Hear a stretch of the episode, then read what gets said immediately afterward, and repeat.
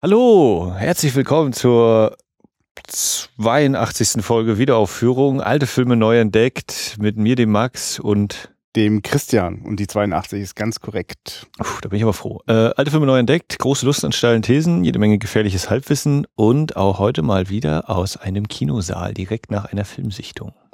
Genau, das heißt diesmal kein Vorgeplänkel und ein langsames Herannähern an den Film, den wir gleich gucken, sondern wir haben ihn schon hinter uns und äh, hatten ihn äh, riesengroß vor uns in einem ganz kleinen, süßen Kino, das sozusagen die eine Wand ist einfach nur Leinwand da. Mehr, mehr Bild geht wirklich in diesem Raum nicht. Ich schaue mich gerade hier nochmal so um. Ein bisschen mehr Publikum wäre noch gegangen, aber auch für. Aber äh, also, wenn du das sagst, okay, ich, ich mache ja immer den Tiefstapler, ich sage immer, ne, mit 10, das ist schön und alles darüber ist toller Bonus und das war heute wieder sehr toller Bonus. Ähm, also ich bin völlig. Das waren zufrieden. Mindestens fünfmal mehr als zehn Leute. Das ist richtig. Nee, und ich glaube, es ist auch vielleicht so eine noch natürliche Grenze mit diesem äh, mit dieser Uhrzeit äh, und dem Bekanntheitsgrad, der sich vielleicht auch nochmal noch so ein bisschen entwickeln muss. Ja. Also soll uns nicht davon abhalten, hier Klassiker in wirklich toller Qualität im Niveau uns immer anzuschauen. Schön, Max, dass du dir immer die Mühe machst, hier als Mitarbeiter das ja. zu organisieren. Und äh, ich wünsche viel Erfolg, dass sich das am Ende immer auch alles rechnet. Das war wahrscheinlich nicht ganz günstig jetzt. Ne? Äh, das war eigentlich ein bisschen äh, Nerven hat's gekostet diesmal. Also, es geht heute um Raiders of the Lost Ark, äh, Jäger des verlorenen Schatzes, das erste Abenteuer von Indiana Jones. Und wir haben hier ein 4K DCP äh, uns anschauen dürfen was sehr herrlich aussah. Und äh, was ich meine mit Nervenaufreibend war, dass ähm, dadurch, dass es ja digital ist, gibt es ja auch immer so quasi einen Code, der erstmal entschlüsselt werden will. Und diesen Schlüssel bekommt man ja immer erstmal. Und der war ziemlich lange nicht da, sondern kam erst heute früh quasi. Äh, war quasi so ein leichtes Versehen. Äh, und dann hat immer, haben gleich ganz viele tolle Umstände dazu geführt, dass das alles äh, noch so ein bisschen in der Schwebe war. Oh Gott, klappt das jetzt auch und nicht? Und da ich sowieso äh, spätestens eine Nacht vor der ersten Aufführung immer schon komplett unter Adrenalin äh, stehe, war es dann für mich nochmal eine sehr kurze Nacht gewesen, äh, in der ich mich dann im Bett gewälzt habe. oh Gott, und wenn wir jetzt irgendwie was äh, ersatzmäßig da spielen müssen, das was qualitativ eben nicht rankommt bei diesem Film, äh, das ja naja, da kommen dann ganz schnell die Horrorszenarien hm. bei mir durch. Ja, nee, ich bin, bin sehr froh. Also, äh, während ich, also ich bin nicht froh, dass du Horrorszenarien durchmachen musst, aber ich bin froh über das Engagement, weil ich habe das schon ein paar Mal zu oft erlebt, also dass ich äh, den Kinoeintritt bezahle und dann fehlt das Engagement, dann ist es eben, ja, ach, die DVD tut's ja auch und ne, also es gibt, gibt da so eine Menge, also gerade wenn es um Klassiker geht, finde ich, darf der Anspruch gar nicht, kann, kann gar nicht hoch genug sein, weil es geht darum, in der Regel auch wirklich äh, eine neue Generation, entweder die alte Generation äh, damit wieder zu beglücken oder eine neue Generation heranzuführen. In beiden Fällen kann man nicht bei der Qualität Abstriche machen. Es geht nicht. Also im Gegenteil, du hast heute ermöglicht, dass die meisten diesen Film auf eine Art und Weise gesehen haben, wie sie den noch gar nicht sehen konnten, wie die Leute ihn wahrscheinlich auch im Jahre 1981 nicht gesehen haben. War, war wieder ein schönes Beispiel für eine sehr aufwendige Restauration, die netterweise äh, all die äh, Unperfektheiten des Films auch unperfekt gelassen hat. Äh, also im, im Sinne von verschiedenem Filmmaterial, äh, dass da mal grobkörniger, mal, mal ja. verwaschener rüberkommt. Aber nichtsdestotrotz, es war so frei von, von, von irgendwelchen Störungen, Kratzern und dergleichen. Das ist schon ungewöhnlich. Also manchmal, manchmal ist es auch ein, komisches Ding. Manchmal wünschte ich mir noch einen Kratzer mehr, weil. Film so, ist einfach so eingebaut. Ja, das, ja, wir kommen später noch dazu, aber nur mal so ein Beispiel. Da gab es einmal einen Moment, wo, wo Vaseline über die Linse äh, gestrichen wurde, um, um, um Teile des Bildes unscharf zu machen. Das ist etwas, wenn das über 4K alles schön sauber äh, geputzt wird, wenn dann aber noch die Vaseline übrig bleibt, dann ist irgendwas äh, passt, also es passt da nicht so ganz mhm. zusammen. Wäre besser das Bild ein bisschen schmutzig geblieben. Wir würden aber jetzt als erstes mal ähm, reinhören in die äh, schöne Einführung, die du heute gegeben hast, die du immer machst, mhm. bevor der Film startet. Und äh, ich habe das vorhin aufgenommen. Also jetzt ganz kurz Max vor Publikum Einführung zu Raiders of the Lost Ark. Hallo, herzlich willkommen zu Livo Schatzkiste, dem Ort für Filmklassiker und Perlen der Kinogeschichte. Schatzsuche ist angesagt. Mit allen unseren bekannten Stars. Als Indiana Jones Tom Selleck, als äh, Marion Ravenwood, Sean Young und natürlich als Salah Danny DeVito. Okay, dann. ja, äh, das sind echte Aufnahmen, äh, Probeaufnahmen, bis dann der Chef von CBS kam und gesagt hat, äh, Tom Selleck, du hast hier noch einen Vertrag unterschrieben, du musst eine Serie machen. Kennt vielleicht noch irgendjemand? Was könnte das sein für eine Serie? Genau. Sean Young hatten wir schon mal bei Blade Runner letztes Jahr, äh, die ist es dann leider auch nicht geworden. Und Danny DeVito sollte Sutter spielen, aber das hat auch nicht so ganz geklappt. Unsere Geschichte beginnt aber eigentlich im Jahre 1977. Da machen die beiden Jungs, Georg und Steffen, Urlaub auf Hawaii. Ein wunderschöner Strand, die beiden bauen eine Sandburg. Und Georg sagt zu Steffen, du, Steffen, sag mal, wie läuft's denn bei dir so? Und Steffen sagt, ja, weißt du, jetzt habe ich so ein paar Sachen gemacht, habe Spaß gehabt, aber jetzt würde ich gerne mal was machen, wie so ein James Bond-Film, so mit Action und Verfolgung um die ganze Welt. Wow, Steffen, stopp, stopp, stopp, ich habe da was. Ein Archäologe, der sucht Gegenstände auf der ganzen Welt, aber das sind übernatürliche Kräfte und so. Aha, aha das klingt doch nicht schlecht, Georg. Wie, wie nennst du das denn? Ja, weißt du, ich habe gedacht an Indiana Smith. Okay, Georg, über den Namen reden wir nochmal, der Rest ist okay. Und so ist dann Indiana Jones entstanden, als sich äh, George Lucas und Steven Spielberg auf Hawaii äh, eine schöne Zeit gemacht haben, weil die beiden haben diesen Punkt, äh, sie möchten nicht gerne dabei sein, wenn ihre Filme starten. Und äh, da war dieser kleine Film äh, Sternkick oder so hieß er. Von George Lucas. Ja, dann gab es äh, knallharte Dreharbeiten, ständig Anstrengung. Äh, ähm, so, und es ging zum Beispiel, wurde auf Hawaii gedreht, weil die ja gerade da waren, beziehungsweise auf Kauai oder wie die Insel heißt. Ähm, und Alfred Molina, der da eben gerade noch seine Puppe zu sehen war, der äh, war eigentlich ein Theaterschauspieler bis dahin. Das heißt, wenn Steven Spielberg ihm gesagt hat, mach das mit der Kamera und so und so, dann stand er immer da, keine Ahnung, weiß ich nicht, ich bin Theaterschauspieler. Und dann gibt es eine Szene, da hat er ein paar Tiere auf dem Rücken, so ein paar Taranteln. Und Steven Spielberg hat das gesehen und hat gesagt, okay, drehen? Nee, können wir nicht drehen, die bewegen sich ja gar nicht, das sieht alles total unecht aus. Dann hat der Spinnenmeister gesagt, naja, der Punkt ist, es sind alles Männchen, wir können auch eine, äh, ein Weibchen dazu tun. Alfred Molina hat kurz überlegt und hat gesagt, äh, haben sie das Weibchen draufgetan und dann lief das alles. ja, auch äh, in Tunesien wurde gedreht als Double für Kairo. Auch da wieder harte Arbeit, wie man sehen kann. Und äh, gibt, es gibt auch so ein, äh, eine Aufnahme im Film, wo über die Dächer der Stadt so äh, gezoomt wird und dann, man weiß, wir sind jetzt in Kairo. Das Problem war, äh, man hat es in Kairo angedreht und äh, der Film spielt dann 1936 und da gab es noch nicht so viele Fernsehantennen. Also haben die hat äh, Steven Spielberg gesagt, ja, wir müssen ja mal ein paar Antennen wegmachen und so rund 200, 300 Antennen hat man dann per Hand rausgenommen, denn Computertricks gab es ja zu der Zeit noch nicht. Äh, es wurde dann auch viel in der Wüste gedreht. Dieses tolle Symbol hier, das passt eigentlich nicht so ganz in den Film. Wenn man aber genau hinguckt, dann kann man das sehen. Äh, und wie man sehen kann, es wurde viel im Studio gedreht, also die Aufnahme da oben, ich weiß nicht, ob man die Menschlein erkennen kann, da so am unteren Bildrand. Äh, in den Elstree Studios in London wurde das gedreht. Es wurden auch Miniaturen angefertigt. Die Hand ist gar nicht so groß, wie man glauben könnte. Mhm. Äh, und bei dieser Szene hatte man angefangen, man hatte ungefähr 1000 Schlangen, hat die so auf dem Boden verteilt. Als Steven Spielberg sich das wieder angeguckt hat, gesagt, das ist leider zu wenig, da sind viel zu viele Lücken, äh, das merken alle sofort, das ist äh, keine richtige Gefahr ist, wir müssen mal noch ein paar Schlangen holen. Und der Produzent sagt, ja, okay, okay, machen wir natürlich. Und dann hat man äh, wirklich eimerweise, also so zwei Meter mal zwei Meter Eimer geholt, aus ganz Europa Schlangen gefunden und da ausgeschüttet. Äh, dementsprechend war Karen Allen auch sehr froh, dass sie diejenige war, die in einem weißen Kleid rumlaufen durfte, während äh, Harrison Ford Schuhe anhatte, eine Hose, eine Jacke noch anziehen äh, und der First Assistant Director, der hieß David Tomlin, der hat noch eine ganz besondere Begegnung mit den Schlangen gehabt. Der wurde nämlich dann einmal gebissen beim Dreh. Alle standen schon daneben, oh Gott, der hat eine Schlange. Ne? Und David Tomlin stand ganz ruhig da, ja, jetzt tippt sie mal einer am Schwanz an, wackel mal so ein bisschen. Keiner gemacht.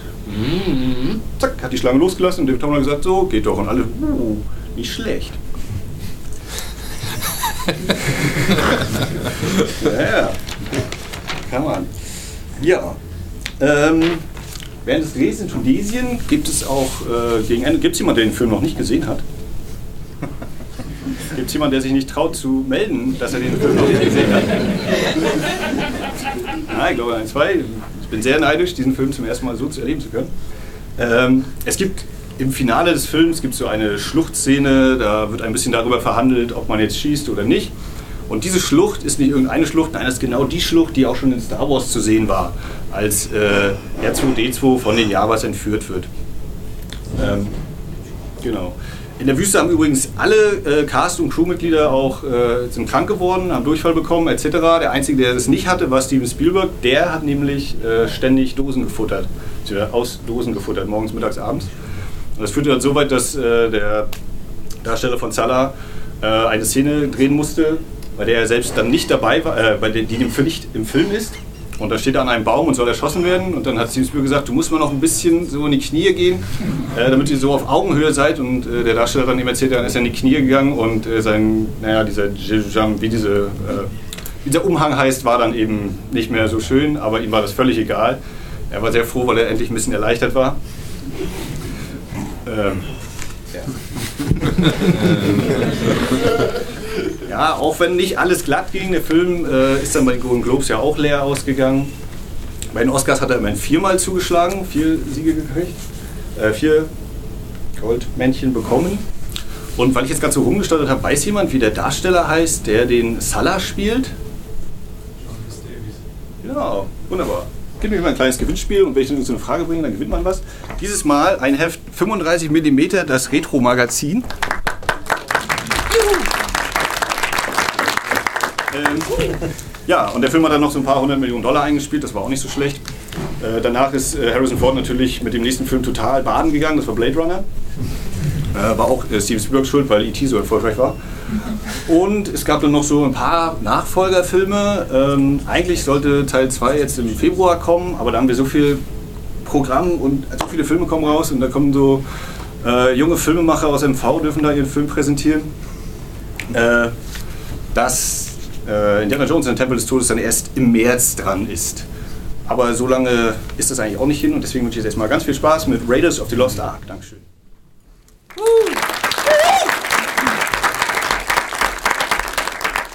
So, da sind wir wieder zurück.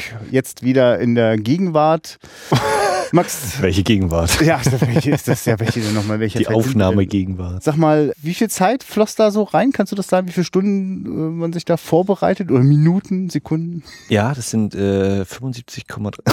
Nein, also äh, die Vorbereitung bestand in diesem Fall daraus, aus dem zunächst einmal abwägen, mal wieder gucke ich mir den Film selbst einmal noch an zu Hause auf DVD und oder lasse ich es und lasse mich dann lieber selber nochmal wegblasen bei der ersten Vorführung. Ja. Und ich habe ihn geguckt und es hat aber eigentlich dem Erlebnis eben nicht geschadet.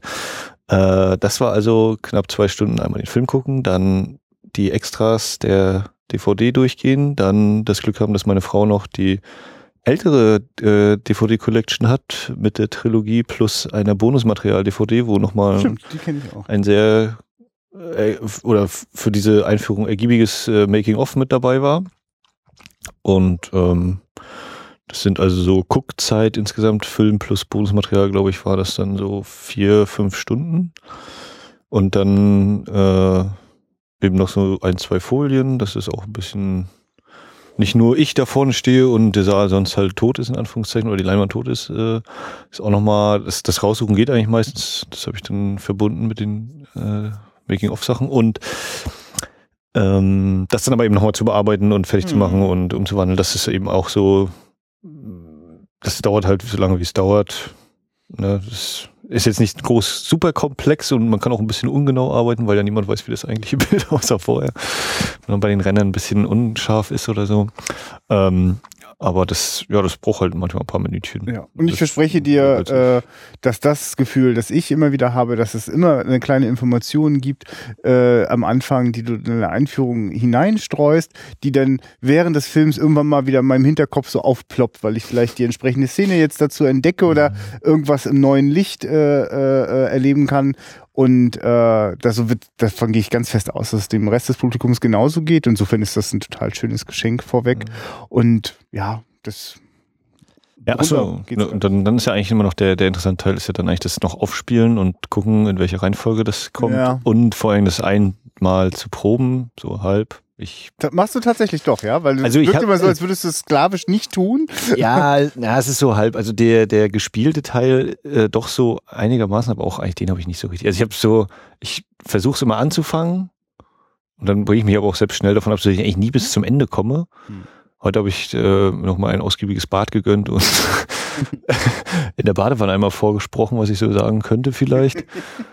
Max, ich Äh. glaube, ich muss mit meinem Aufnahmegerät wohl auch nochmal an ganz andere Orte kommen. Ja, und äh, äh, ja, aber letztlich äh, ist, ist halt dieser schmale Grad bei mir zwischen ein bisschen vorbereitet sein schon oder diese Informationen sind irgendwie bei mir dann abgespeichert, aber auch so eine Spontanität beibehalten im Sinne von mal gucken, was mir jetzt gerade noch einfällt und was ich Ja. vielleicht vergesse, weiß ja eh keiner. Als wenn ich jetzt eben mit dem Blatt da vorne stehen würde und das ablesen, das wäre mir überhaupt nichts, weil das total ermüdend wirken würde. Oder also nee, das wirkt dann so wie, aha, jetzt liest er das vor, mal gucken.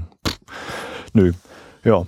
Ja, mal sehen, was sich, äh, dadurch, dass ja dein Kopf dann ganz aufgeladen ist mit Hintergründen, den- mal gucken, wie wir das wieder noch mit einstreuen. Ich habe ja so langsam das Gefühl, wir kriegen das allerbeste Feedback äh, zu unseren Podcast-Sendungen, meistens immer zu denen, die wir hier im Nachhinein, nachdem wir den Film im Livo gesehen haben, aufnehmen. Zum einen, weil wir, glaube ich, sehr intensiv das Kinoerlebnis präsent haben. Das ist nochmal was anderes, logischerweise, als wenn wir es auf dem Fernseher geschaut haben.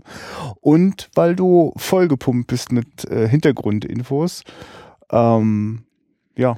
Also ich merke übrigens auch, ich komme wirklich in einen Entdeckermodus. Wenn ich Filme sehr gut kenne und glaube, Mm. diesen Film habe ich sehr oft schon gesehen, äh, wenn ich den jetzt auf einer großen Leinwand schaue, dann ich, ich, also es ist manchmal so, ich gucke wirklich an der eigentlichen Szene vorbei, ja, weil ich Ja, kenne die ja, ja, so ja. gut. Ich bin ja schon ganz gemütlich drinne und das ist so reichhaltig, was heute wieder zu entdecken war. Also als es dann so wirklich zum Schluss eine Szene gab, wo der Bösewicht eine Fliege verschluckt hat, das war einfach der Oberhammer. Wollen wir äh, am Inhalt versuchen? Oder Ja, aber äh, das, möchte, das, das wird nur ganz grob anreißen. Ich, ich weiß auch nicht. Ich glaube, ist ganz einfach. Die, die US-Behörden beauftragen Dr. Henry Jones, genannt Indianer, damit äh, den Ark of the Covenant, die Bundeslade, die früher mal die zehn Gebote beinhaltet haben soll, zu finden, weil die Nazis auch danach suchen. Punkt. Und and here we go. Action, Verfolgung, äh, Abenteuer ohne Ende. und Gott sei Dank äh, hat äh, Indiana Jones eine sehr gute Freundin namens äh, Marion, ähm, die äh, sehr einsatzkräftig in diesem Film mitspielt. Ansonsten ist das wirklich auch mal so, eine, so, eine, so, ein, so ein Gesamtfazit, wenn du gerade schon bei der Inhaltsangabe bist. Da ist jetzt in Sachen Plot ist das super überschaubar, ja. Also, da, da ist manch, manch Szenenaufbau äh, äh, einer, einer Actionsequenz tausendmal komplexer und komplizierter, als äh, was da jetzt in der Geschichte passiert. Ja. ne? Das ist, Ja, die Geschichte ist eigentlich wirklich so dieses, so, wir nehmen jetzt Dr. Jones und schubsen ihn mal. Mal gucken, was passiert. So. Ja, und mal gucken. Von links werfen wir jetzt vielleicht noch irgendwas ins Bild und dann. ja, ich meine, in Wirklichkeit könnte ja der Film nach der äh, grandiosen Eröffnungssequenz, äh, wo äh, ein, äh, äh, eine goldene, äh, wie, wie nennen die das, einen goldenen Ik- Ikone nicht, äh, naja, jedenfalls so ein Stück Statuette. ja. Äh, Also ein Götzen, ein Stück goldenen Götzen. äh, Das, Im Grunde genommen ist das schon der ganze Film. Ne? Also ohne dass ich wirklich weiß, äh, wie wichtig oder wertvoll oder was das sonst irgendwie für die Menschheit zu bedeuten hätte. Das, ne? Also, aber in den Augen von Indiana Jones passiert so viel, äh, da, da ist so viel äh, äh, Willenskraft dahinter, äh, so viel Überzeugung für die Sache und so viel Bereitschaft, dein Leben zu riskieren, das wird sich schon irgendwie, das wird schon, wird sich schon lohnen, warum der das macht. Ähm, und dann geht's aber eben genau darum. Also äh, die aberwitzigsten Fallen äh, stürzen auf den ein und äh, wir sitzen im Publikum und nehmen das einfach so hin und lassen uns mitreißen. Also ich war wirklich baff. Also ich finde, die Eröffnungsszene ist wirklich der Oberwahnsinn. Also ich finde, also wirklich keine Action-Szene ist nochmal so gut wie die erste. Also habe ich jetzt, aber ich selber auch gestaunt, hatte ich gar nicht so in Erinnerung, aber da war ich richtig baff. Also Ich fand es auch äh, interessant. Also ähm, allein schon diese Öffnung, das Paramount-Logo geht eben in einen nahezu passenden Berg über. Äh, und dann ist aber eben Vollgas angesagt. Ne? Also nix hier von wegen erstmal noch die, die äh, Einführung. Das kommt ja dann tatsächlich erst danach. Äh, und das ist eben quasi das Erste, was wir vom Helden sehen, ist sein Hinterteil. Wenn er durch die Kamera geht und pff, hier ist mein Hintern. Guckt ihn euch an. Ja. Ja, Also diese Öffnungssequenz, ja, meine Güte. Also wie Alfred Molina dann da sitzt, wenn äh, Indy vor der Statue steht, sich nochmal das Kinn reibt und dann hier mit den Händen so, hä? Hä? Herrlich. Also das ist, ja, das hat er, hat äh, Spielberg irgendwie drauf, ne? Diese Spannungsaufbau von einer Einzelszene. Auch allein schon, wenn, wenn der Erste draußen noch den Revolver zückt, wenn sie da am Fluss sind und dann der Schnitt und die Soundeffekte, also das, die, die Tonmischung ist ja wirklich gigantisch. Ja. Ja, also, Genau, ich meine, man muss jetzt mal sagen, also ich, also das war natürlich jetzt hier schon die aufgeblasene Dolby Digital, äh, mindestens fünfeinhalb Fünf Kanäle hier, die uns hier um die Ohren gehauen worden sind. Aber ähm, letztlich schon mit dem Material, das ja ursprünglich da war. Und da war ich jetzt auch ganz schön beeindruckt, wie dicht das alles gebaut ist. Weil, ne, wir haben es ja am Anfang mit, mit einer, einer Dschungelatmo zu tun. Und äh, also das ist wirklich wie so eine eigene Komposition, wie da äh, verschiedene Viecher mal auch ein bisschen lauter reinquäken und, und dann ein nervöser Blick in die Richtung geht. Und dann natürlich klar, wenn dann die ganzen Fallen losgehen und, und, und, und giftige Pfeile durch die Gegend schießen, eine riesen Steinkugel äh, durch den Tunnel rollt. das war irgendwie ein Honda Civic-Reifen oder so, hatte der Tontyp erzählt. Aha. Wie auch immer, das, das habe ich aber jetzt nicht mehr ganz genau. Also ja, äh, Autoreifen irgendwie. Ja. Genau, also weil das, das genau, das- also das eigentlich fanden man immer irgendwas mit mit mit dicken massiven Steinkonstruktionen in diesem Film zu sehen ist, verkauft ausschließlich die Tonebene, das äh, in dem Gewicht, das es also in der Handlung haben, Haben soll, soll. ne? weil ansonsten wird das wohl kaum so schwer und und wuchtig gewesen sein. Ja. Was was was ist das? Also äh, genau, es werden wenig Worte verloren. Äh, Ja. es gibt keinen, also spricht ihn da schon jemand mit Indie oder Indiana Jones an? Er ist ganz. Äh, Also auf jeden Fall Ende Belloc. des- Ja, genau, Belloc, klar, wenn der ihm bis dahin, der Dings sagt, glaube ich, Senior zu ihm, ne? Ja. Ja, und sonst ist eben dieses erst, auf jeden Fall erstmal das Spiel eben natürlich auch mit, wir sehen nur von hinten oder Ja. im Profil und Schatten und dann natürlich auch vom Schatten dann ins Licht treten, nachdem er seine Peitsche erstmalig eingesetzt hat und so. Und zum Beispiel, also Alfred Molina, wer jetzt diesen Schauspieler jetzt vielleicht nicht äh, vor Augen hat, äh, der ist heute ein ganz etablierter äh, Schauspieler. Dort war, glaube ich, seine erste Rolle. Hattest du Also ich glaube, wenn ich das in der? IMDb richtig gesehen habe, er hatte wohl äh, auch so irgendwie Mini-Rollen, aber großer Film Ja. war das auf jeden Fall sein erster mit so und bis Ja, dahin eher Theaterschauspieler. 1981 ist auch schon ein paar Jährchen her, das merke ich dann, wenn ich den Film so sehe. Die wirken alle wahnsinnig jung auf mich. Äh, Gerade wenn man jetzt den äh, Harrison Ford aus dem äh, siebten Star Wars hat, äh, dann ist das natürlich ein wahnsinniger Sprung, weil das ist hier wirklich seine, das ist wirklich in, in allerbester Blüte. Und Alfred Molina ist so ein, so ein, so ein junger Typ, der äh, mit seiner Nervosität, aber auch Neugier ist, da bin ich, so als Zuschauer kann ich mich eigentlich im ersten Moment viel besser mit dem identifizieren als mit äh, Indiana Jones, so, ne? Weil der ist jetzt erstmal eher, ja, also er scheint hier schon irgendwie so den Plan zu haben, aber es ist unnahbar, ne? Und, und Alfred Molina spielt das ja so ganz pur. Also die, also die Angst ist ihm sofort ins Gesicht geschrieben, aber eben auch die Begeisterung, wenn äh, Indiana Jones eine tolle Idee hat, wie er den Götzen wegnimmt und den vorher eingesammelten Sand in so einem Sack genau an die gleiche Stelle packt, damit das Gewicht stimmt und nicht irgendwelche Fallen ausgelöst werden. Das ist so, ja, das äh, reißt mich so mit. Und dann ist das wirklich ein Schock, wenn der sich einfach gegen ihn wendet, so, ne? Und wenn er die erste Chance hat, den Götzen zu entwenden Ja. und Indiana Jones damit ins Verderben zu reiten, macht er das sofort. Ja. Also auch allein schon diese ganzen Fallen. das muss man sich auch immer erstmal ausdenken. Genial.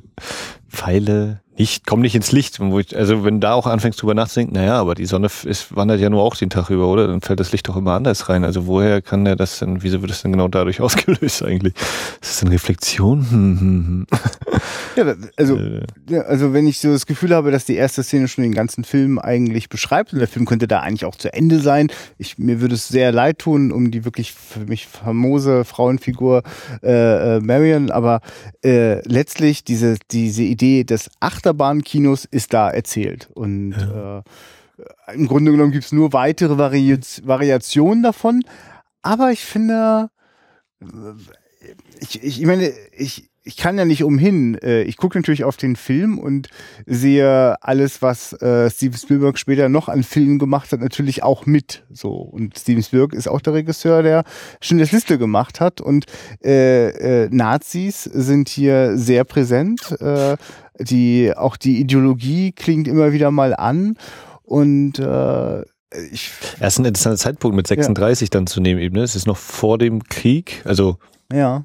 In dieser, auch in dieser entstandenen Welt, ja. Ganz, genau, das können wir vielleicht noch mal ein bisschen klären, weil, weil du hast das so herrlich schön selbstverständlich in der Einführung gesagt.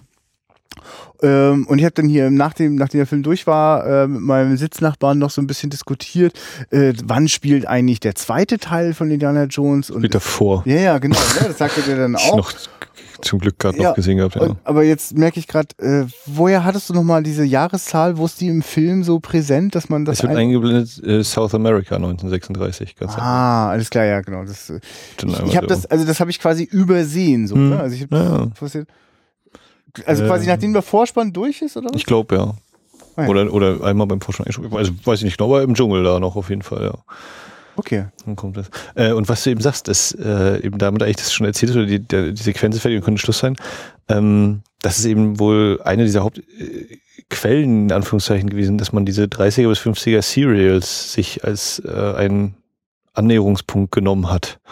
Ja, also dass Spielberg eben nicht nur gesagt hat, er wollte einen James Bond drehen, was dann dem dieser Eröffnungssequenz ja gleich kommen würde, sondern eben auch diese Serials, die weiß ich hier 10, 12 Minuten gehen und Mhm. eigentlich immer vor dem Kinofilm liefen und das waren dann auch so 20 Folgen oder sowas, keine Ahnung. Und das dann eben so als Fortsetzung immer mit dem Cliffhanger am Ende, ne? So, Marion ist tot, okay, nächste Episode. Jetzt haben wir die Episode mit dem alten Mann, der uns die Inschrift des Amuletts erklärt.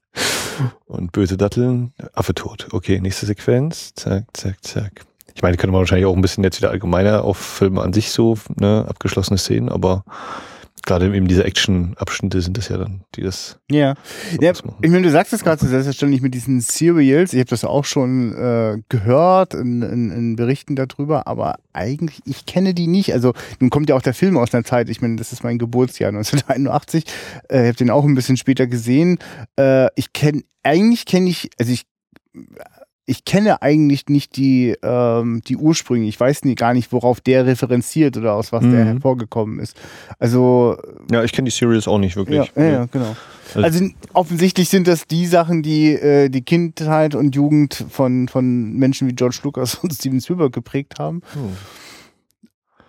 Ja. Ja, also logisch, genau. Die sind eben in den, in den 50er, 60ern groß geworden und haben dann angefangen in den 70ern ihre Filme zu machen. Also ich sehe das jetzt und denke so, naja, das ist so auf so eine schöne Art altmodisch und meine damit, dass, also Achterbahnkino gibt's ja auch heute noch in Hollywood. Ja. Also gibt's eigentlich Filme, die sich aus diesen Indiana Jones Filmen ergeben haben? Also ja, mit Sicherheit sowas wie Vermächtnis der Tempelritter. hm, habe ich selbst noch nicht gesehen, aber ja, auch okay. nicht. Ja, ja.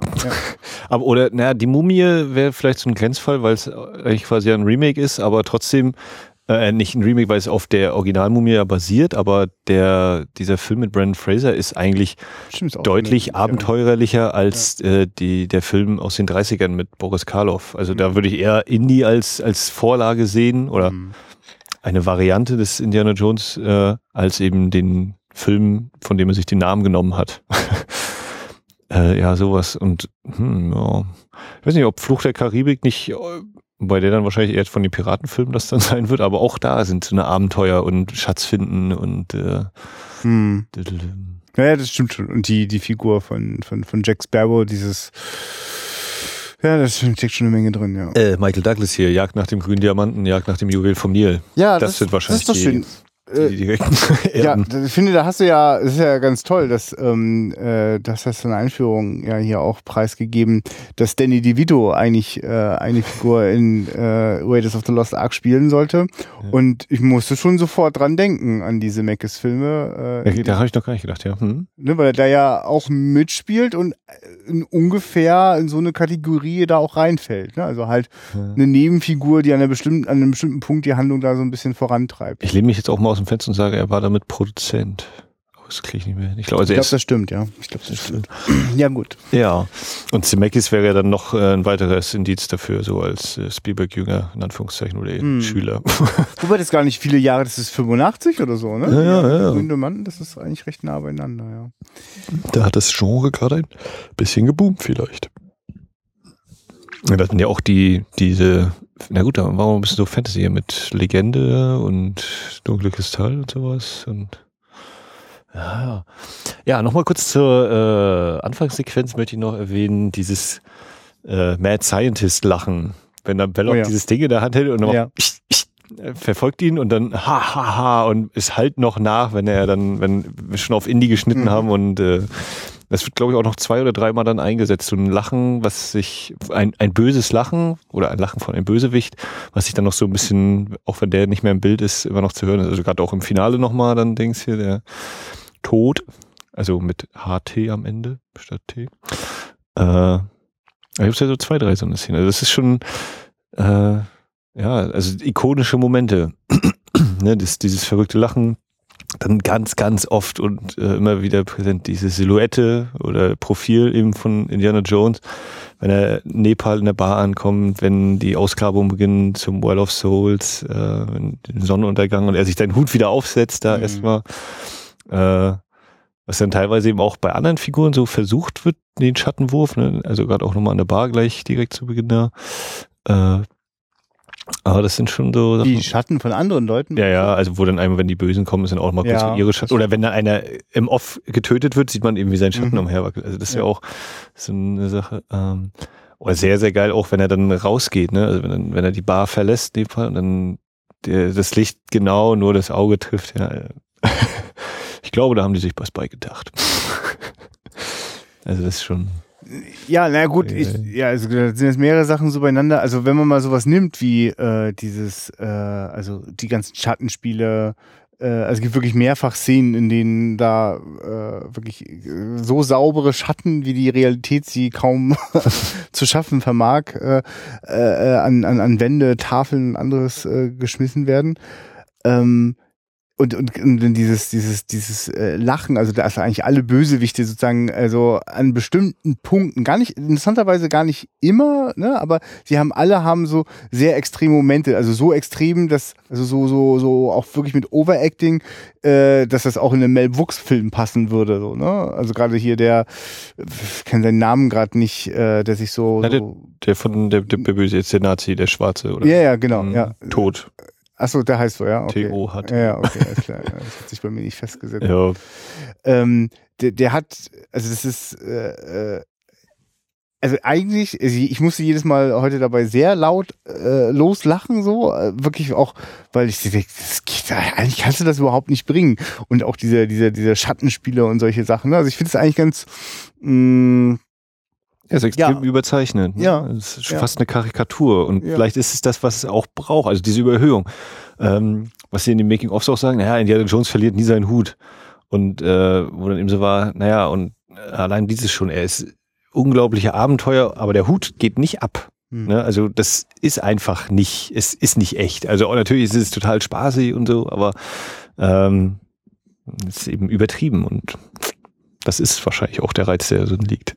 Genau, es ist eigentlich so ein schmaler Grad, ne? dass man sozusagen die, die Sache ironisch angeht, aber die Figuren werden ja trotzdem der Lächerlichkeit nicht so preisgegeben. Ne? Also mhm. zum Beispiel bleiben die Bösewichte bleiben sehr bedrohlich. Äh, Gerade tot, wenn der so loslegt mit seinen glühenden Metall mhm. äh, ans Gesicht äh, der Marion und so, das sind schon richtig, boah, das, das sitzt und äh, dem kann man kaum ausweichen. Also auch wenn der in Amerika PG ist, äh, fürs, das R-Rating wäre gewesen, wenn sie nicht noch das Feuer ganz am Schluss noch so ein bisschen vors Gesicht gemacht hätten. Das ist absurd, ne? Kann man sich gar nicht, also, ich, meine, ich weiß nicht, welche Fassung du als erstes in deinem Leben gesehen hast, aber Mit ich, kann, ich eine geschnittene Pro-7-Fassung. Ja, genau. Ich kannte den auch aus dem Fernsehen mhm. und äh, äh, da an den Stellen ganz schön erleichtert, wobei du den Film trotzdem das nicht austreiben kannst. Der ist halt wirklich, es ist ein Erwachsenenabenteuer. Also, ja. also ich finde es berechtigt, dass der ab 16 ist. Ja. Äh, und äh, also was auch ne, von in den Rücken schießen, äh, Überlegenheit da irgendwie ne, ne ihn, den Schwertkämpfer erschießt. Ich finde auch sonst so. von der Tonlage ist das gar kein ja, Film, der sich für mich an, also der hat gar nichts, äh, also ich, interessanterweise den Film, den ich ja auch sehr düster aus der Reihe finde, äh, Tempel des Todes, der hat dann dadurch, dass es äh, diesen Kinderdarsteller gibt, gibt's da plötzlich so einen Spin, der da auch Identifikationsfiguren für Kinder vielleicht oder Jugendliche anbietet. Aber ansonsten finde ich, ist das ein sehr erwachsener Film. Also ich weiß, dass der mich interessiert hat, weil er auch diesen Eindruck auf mich gemacht hat. Ja, also die Actionsequenzen sind natürlich irgendwie, die kann man sich gucken, angucken. Äh, Alter ist mir egal, aber so was dann zwischendrin doch immer mal passiert, ist schon ziemlich heftig. Also die Schießerei in der Bar in Nepal ist, finde ich, äh, ne, was da und wieder gemacht wird, ist schon. Also ich, ich glaube, das ist den erst, der erste, den er schießt, mit dem Kopfschuss. Mhm. Ja, und und der steht in Flammen. Also, äh, ja, nee, das ist nicht für Kinder. Nee. Ja, und weil Spielberg inszeniert das halt auch gar nicht, äh, es, also es sieht nicht aus wie bei Michael Bay, ist kein, kein, kein Zeitlupenballett, ne, sondern es ist äh, auch ganz schön, ganz schön rau. Also es ist äh, dadurch, dass eben gleich alles in Flammen steht, äh, mhm. also es äh, sehr überspitzt, aber die Inszenierung ermöglicht einem eigentlich jetzt nicht, das nur mit so einem Lächeln so irgendwie so. Also ich habe mich ganz schön erschrocken, weil ich ihm in, auf der großen Leinwand manche Sachen mir auch nochmal wirklich viel brutaler vorkamen. Ne? Also den Kopfschuss habe ich so vorher noch nie so erlebt. Das, das, das platzt in der Stirn weg. Ja. Das finde ich übrigens auch interessant, ist mir noch so aufgefallen, dieses, äh, so wie mit dem Schatten gespielt wird, also das im Off geschieht, wenn jemand stirbt, oder so, ja, Sinnestäuschung, aber eben mit den, ja, mit der Wahrnehmung gespielt, wenn dann eben äh, der eine Schuss kommt, wo er quasi äh, wehrlos vor ihm steht, also Indiana Jones, also, und dann du hörst den Schuss und er denkt auch selbst, er ist jetzt erschossen worden und dann, ach nee, ist ja ein bisschen anders, oder wie das dann eben aufgelöst wird. Ja, lass uns mal kurz ein bisschen auf Harrison Ford eingehen. Ich glaube, seine ersten Rollen war ja, glaube ich, auch mit äh, Apocalypse Now hier als ja, fünfter ja. Offizier irgendwas am Anfang. Und es ist noch so halb die Phase, wo er noch hier als äh, Carpenter rumlief, also als Tischler, glaube ich. Ja. Ja, er ist, glaube ich, so mit da fast im besten Alter. Ja, also wirklich, also er ist wahnsinnig attraktiv. Er hat eine, ein, ein, ein charmantes Lächeln, schafft wirklich diesen Spagat auch, äh, also dieser coole Indiana Jones im Dschungel zu sein und gleichzeitig der so ein bisschen, bisschen biedere Professor äh, an so einer Universität. Ne? Also ist natürlich ein Gag, aber es funktioniert, ne? Es ist so dieser, so ein bisschen so wie wenn Clark kennt. Ja, äh, dieses ne? Superhelden, ne? Ja, er ist ein, er ist ein ja. Superheld quasi. Also er hat auch seine Geheimidentität, das Indiana Jones. Also ist ja nicht eine Geheimidentität, aber hm, ja, der Wandel, diese zweite Persönlichkeit. Ja. Die er hat. Ist mir diesmal aufge oder gerade aufgefallen, ähm, wenn hier die, das Mädel bei seiner Vorlesung mit diesem Love You die ja. Augen zuschlägt, äh, die wechselt dann einfach mal den Sitzplatz. Erst sitzt sie ganz außen dann kommen die Nahaufnahmen von den Augen und dann sitzt sie irgendwie zwei Plätze weiter innen. Wo ich mhm. so, hä, Moment, nee, doch, ja, nee, die hat gerade ihren Sitzplatz gewechselt mit der anderen, die hat getauscht. Ja, ich, genau, ich kenne auch noch ein schönes Beispiel so zum Thema, was man äh, im Kino plötzlich wahrnimmt, was mir vorher nie aufgefallen ist. Es ist ganz absurd, dass äh, wenn alle Schüler rausgehen und äh, der, der, der gute Freund äh, von, von mhm. Indiana Jones da so reinkommt, ein Schüler hinterlässt einen grünen Apfel auf dem Tisch. der Freund nimmt ihn in die Hand und dreht und wendet ihn rein reibt ihn auch so an, kriegt wohl Hunger, um ihn sich dann in die Tasche zu stecken. Ja, Man fragt sich, was war da los? Ja. Aber ich finde, es passt zu dieser Figur, dieses, ja, Markus, ich hatte dieses Figur, ich hatte den, den Schatz. Soll ich dir erzählen? Oh, lieber nicht. Nee, lass mal, will ich gar nicht hören. Ne? Hey, ja. ja. Äh. Und dann auch, wenn, wenn sie dann in diesen großen Raum kommen und mit den beiden Regierungstypen ja. sprechen und er dann die, diese Rollen ablegt auf dem Tisch und das so ganz vorsichtig hin und her, wenn die schon reden und so. Und dieses Grinsen auch im Gesicht hat, so ja. dieser, oh ja, und das ist, glaube ich, das, was dann im dritten Teil ist, das nachher, ne? Marcus? Der, der verläuft sich auch in seiner eigenen Wohnung und dann mm. kommt dieser mhm. Schnitt, hallo, spricht hier irgendjemand Englisch? Ja, ja. Also, ich glaube, das ist im dritten Teil, ist es dann schon zu überzeichnet. Das ist dann wahrscheinlich schon, wo es dann von der Karikatur in dieses sich über die Figur lächerlich machen abdriftet punktuell. Äh, hier ist es aber nicht so, hier ist er eher so, ja, so ein kumpelhafter und ach, das ist doch alles schön, was du machst und toll auch fürs Museum und ich glaube schon, dass du das Beste willst, aber erzähl musst du mir auch nicht. Nö, nö. Ach, ich guck mir mal den Apfel an. Das fand ich heute sehr interessant. Die Szene, wenn zwei Regierungsbeamte, die da wissen wollen, wo die Bundeslade hin ist und was das bedeutet. Jetzt haben wir es also mit zwei äh, Leuten von der Regierung zu tun und dann zwei, Leu zwei Archäologen. Und jetzt ist das eigentlich eine Szene, das ist dieser staubtrockene Scheißdreck von, von, von Action und Abenteuer oder, oder sonstigen Genrefilmen. Sie haben irgendwann diesen furchtbaren Moment der Exposition drin. Ja. Und das ist eigentlich, wird jetzt quasi nur alles erklärt, was man wissen muss, damit der Rest des Films irgendwie für den Zuschauer funktioniert. ich finde es ganz toll, dass wir das damit, also äh, jeweils zwei Figuren aus den Lagern zu tun haben, die so untereinander auch interessante Interaktionen haben und nicht, nicht auf, auf, auf Augenhöhe so sind. Ne? Also die beiden Regierungsbeamten, der eine ist, also komm mir bitte jetzt nicht mit irgendwelchem übersinnlichen Scheiß so. Äh, und ich habe hier überhaupt auch eher so das Sagen und die Autorität. Und der andere ist so, das ist der Sache so ein bisschen aufgeschlossen. Ne? Mhm. und auch ganz neugierig und möchte dann auch das erlernte Wissen auch gleich wieder anwenden ja, und sagen, ja, ja, ich habe das gut verstanden, denke ich. Waren Sie denn mal in der Sonntagsschule? Ähm, na, nicht. Nein. Richtig, ich finde ich finde das nicht Ja. ganz fantastisch. Und das gleiche ist eben auch bei äh, äh, äh, Indiana Jones und, und Marcus. Also zum Beispiel, als Marcus merkt, dass der eine jetzt von übersinnlichen Sachen so gar nichts hören will, drückt Marcus erst so richtig auf die Tube ne, und beschwört das so förmlich die, die, die Mächte, die da mit dieser Bundeslade zusammenhängen.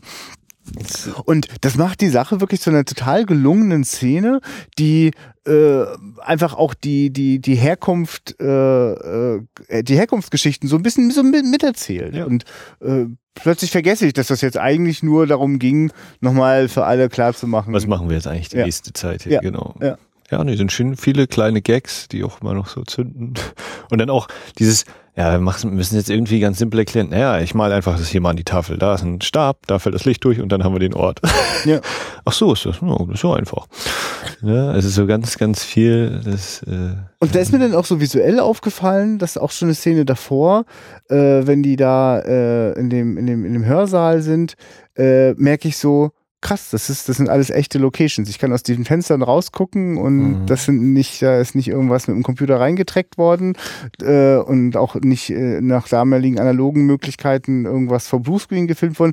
Die sind tatsächlich da. Und danach ist das ja, was eine Bibliothek sein soll. Sie wirkt eher so ein bisschen wie eine riesige Kirche, die so ein bisschen Mhm. umgedresst worden ist dafür. Aber es sind echte Orte und äh, die kriegen auch viel Platz. Da gibt's tolle Totalen, die, in denen das so, da der Raum so mitatmen kann. Und das genieße ich immer wieder an diesem Film. Äh, also das, es gibt eine ganze Fülle von einfach echten, tollen Locations. Also das, also in denen sozusagen nicht, nicht, weil selbst wenn die, die Computereffekte das natürlich auch mittlerweile wirklich ganz täuschend echt machen können, bleibt da ja was Künstliches so. Und ich, ich mag äh, die, die, also die, die, äh, die Kreativität im Suchen der Orte, die sich hier überträgt und gleichzeitig auch, dass die dann auch, also dass sie auch zur Geltung kommen dürfen. Ne? Also, also zum Beispiel war ich total beeindruckt, um mal ganz kurz zu springen, ähm, das ganz am Anfang der Ort, an dem die Bundeslade ausgegraben wird, also versucht wird auszugraben und wo sie dann tatsächlich ist. Da gibt es so einen Moment, wo man mal schon einmal so im Hintergrund so einmal das ganze äh, Wüstenlager sehen kann. Und das alles schon da. Da ist auch schon der Ort, wo später der Kampf auf dem Flugzeug sein will. Und alles steht da und funktioniert und ziemlich beeindruckendes Set so. Und ich finde es irgendwie toll, dass das einfach so, das ist halt da. Genau, und das war eben, ist eben eins dieser bekannten Bilder auch, wo eben Spielberg sozusagen über dieser Miniatur Ja. klebt mit seinem Sucher und das haben die eben erstmal vorher alles quasi einmal gebastelt, so, in, damit zu wissen, ah, wenn ich das jetzt Ja. in echt mache, wie könnte, was müsste und wo sollte. Und so. Und ich fand es dann auch wieder interessant, äh, es gibt ja dann immer doch mal so ein paar Szenen, wo dann äh, Bluescreen verwendet worden ist Mhm. und dann eben was eingefügt worden ist, Ja. aber wie das teilweise trotzdem extrem gut funktioniert hat und ich noch geguckt habe, Ah, wenn ich es nicht wüsste und selbst jetzt, wo ich es weiß, ist es schon ähm, zum Beispiel, wenn das Wasserflugzeug startet. Ne? Also Ja. ähm, ich weiß nicht, hast du da irgendwie, ist dir da was aufgefallen? Das Flugzeug, also die, die Szene oder die, das echte ist das Wasser und die Holzstege. Mhm. Das Flugzeug ist reingesetzt und der Hintergrund ist komplett reingesetzt. So wie ich das gesehen habe. Ja. Also das ist so, wo ich denke, ja krass, nee, also auch wenn ich es weiß, dann fängt man natürlich an, auf irgendwelche Ränder oder so zu achten, aber selbst das ist, selbst bei so einem riesigen Bild ist das, äh, funktioniert das wunderbar. Also du meinst dieses Passagierflugzeug? Äh, Hm? Ja. Wenn er seine auf seine erste Tour startet Ja. nach Nepal. mhm. Ich weiß nicht, ruft das jetzt eine andere Reaktion hervor? Ist jetzt doch Nee, nein, ich habe jetzt, ich hab jetzt eben einfach an das erste Mhm. Flugzeug gedacht, äh, mit dem er flüchtet. Das ist ja äh, genauso eine geile Szene. Ne, wenn er da über die grünen Wiesen läuft, dann muss, das fand ich, äh, war für mich so ein Moment, aha, das hat er dann gleich bei Jurassic Park nochmal gemacht und ist das eigentlich die verdammte gleiche Location? Kann das eigentlich mal sein? Gut möglich, ne? Ist ja, auch aber Hawaii ich, da. Ja, aber ich hatte wirklich so gedacht, so, hä, diese Hügelformation im Hintergrund und Da laufen noch die Dinos lang eigentlich. Ja, ja, die, ja, ja. Also ne, von wegen eigener Einstellung nochmal selbst ja, nehmen. ja, ist klar. Und vor allen Dingen dann auch bei der Autoverfolgungsjagd, wenn er das mit dem Spiegel, im Rückspiegel, ne, und da kommt was näher, okay, das ist 1-1 dann auch eben der, der T-Rex, ne, zwei Jahre später. äh, zwölf Jahre. Ja, und ich glaube, in Duell findest du das Einstellung auch. Also. Wahrscheinlich. äh, Habe ich jetzt nicht ganz so präsent. Hm. Aber das, äh, und vor allen Dingen, äh, genau, er flieht vor den Indios und dann äh, der Typ, der, der Pilot mit der Angel. Ah, starte das Flugzeug. Oh, jetzt hat gerade was angebissen, ne? Also auch die, da wieder so einen kleinen Gag einzubauen, so und ja, der denkt halt, ist halt nicht so schlimm, ne? Er kann doch hier noch fischen und dann, ah, jetzt starte endlich das Flugzeug. Ach, scheiße, muss ich wieder. Äh, Dings wegwerfen wie die Angel. Und auch diese ganzen kleinen Star Wars Einfügsel, ne? Das Flugzeug OB-CPO, also Obi-Wan, Kenobi, C3PO so. Also steht natürlich nicht da, sondern OB-CPO. Aber das ist für mich ein eindeutiger Hinweis auf diese Figürchen. Und ich habe im äh, in der in der Gruft in, der, in den Katakomben geguckt. Ich habe sie nicht gesehen hier. R2D2 und C3PO. Ich weiß nicht, ob du es irgendwo. Nein, ich habe sie auch nicht gesehen. Also das war zum Beispiel etwas von den Dingen aus der Einführung, nach denen ich dann im Film geschaut habe. habe ich die ganze Zeit. Äh, oh, war das jetzt? Jetzt habe ich gerade nicht genau. Ah, verdammt. nee, nee. Also das das Einzige, was ich in dem Zusammenhang in dieser in dieser gegenseitigen Liebeserklärung oder ich glaube, die sind eher einseitig, immer von Steven Spielberg an George Lucas. Aber ich kann das noch sehr gut erinnern, diesen Effekt äh, dass ich bei Begegnung der dritten Art auf dieses sich drehende riesengroße Raumschiff starre und plötzlich R2D2 klebt da dran. Was ist denn hier los? ähm, du, das, ich muss das jetzt mal kurz einstreuen. Ich habe ja jetzt im Zusammenhang äh, mit dem mit dem neuen Star Wars Film mir die äh, alten mittel, mittleren Filme, ne, also quasi Episode 4 bis 6, ja, ähm, und habe auch dafür gesorgt, es gibt im Internet äh, äh, eine wunderbare Community, die dafür sorgt, äh, sogenannte Despecialized Editions zu mhm. erstellen. Ich kann das mal sehr empfehlen. Also das ist auch kein äh, äh, frustfreies Vergnügen so, ne? Aber äh, interessant so. Und jedenfalls gucke ich die Dinger und denke gerade beim ersten Teil von George Lucas, also ein guter Film ist das auf jeden Fall erstmal nicht. Das, das hat ganz, ganz viel. Und das, also für meine, also ich, ich, ich kann da auch ganz viel Freude und Spaß dran haben, so, aber einfach nur so, was das, äh, äh das Talent der Regie angeht, wenn man das jetzt mal auf was bezieht mit äh, also äh, die Dramaturgie des gesamten Films im Griff haben und einzelne Szenen zu bauen und, und mit äh, äh, packenden Figuren und tollen Schauspielerleistungen zu garnieren, das ist, das kann George Lucas definitiv nicht. Ich muss mir irgendwann nochmal American Graffiti angucken, ob dem das da irgendwie besser gelingt.